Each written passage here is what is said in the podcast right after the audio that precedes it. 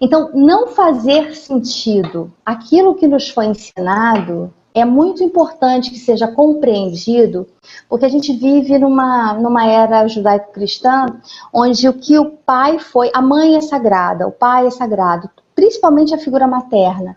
É muito interessante compreender como a figura materna é uma figura para além do bem e do mal, né? É muito, muito é, cruel isso com a pessoa que está sentindo uma determinada emoção.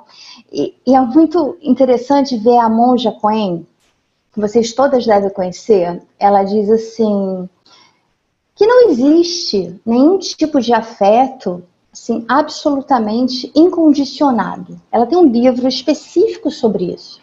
Não existe um afeto incondicional.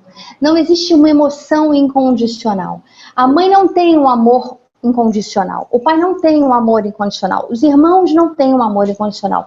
E falar isso sob a ótica de uma de uma colonização, de uma cultura judaico-cristã, é, parece muito duro e é mesmo. A verdade é que a mãe vai acabar, como pai e como os filhos, vão acabar tendo mais acesso ao afeto daqueles que com eles se pareçam, de alguma maneira. Que com ele tenha algum tipo de conexão.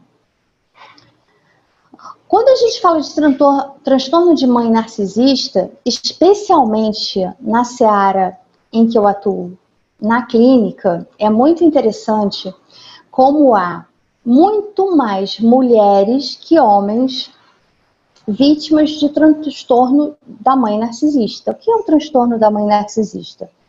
É o transtorno é, que faz com que uma mulher atue na maternidade, tendo diante, geralmente, de uma filha, né, um sujeito nascido fêmea.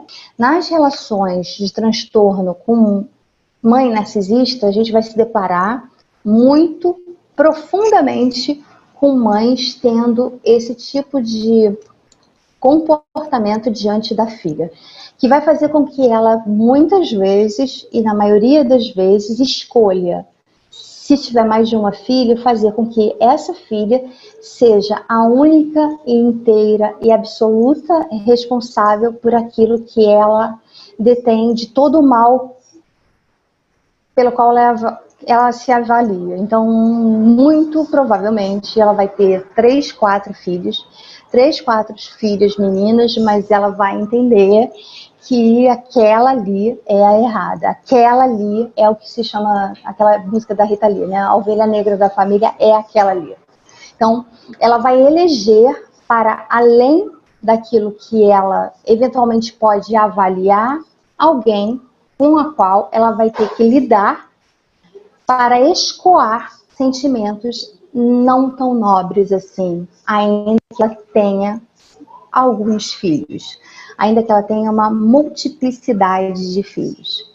E é muito, é muito importante que a gente perceba que essas heranças emocionais que a gente está tratando aqui, elas vão incorrer em inúmeros outros desdobramentos, para além disso, como por exemplo na escolha dos nossos afetos como adultas, de companheiros, de pessoas que podem eventualmente fazer parte das nossas vidas. Então, isso vai se traduzir uh, nas crenças que a gente tem de que amar é amar daquele jeito. Então, uh, filhos de mãe muito agressivas ou muito controladoras tendem a buscar mulheres e mulheres tendem a buscar homens que façam o espelhamento daquilo que aprenderam como sendo sinal de afeto. E não por acaso que as pessoas ficam falando muito sobre dedo podre. Ah, fulano tem dedo podre, fulano tem dedo podre, isso tá errado, isso tá certo, isso é, é como é.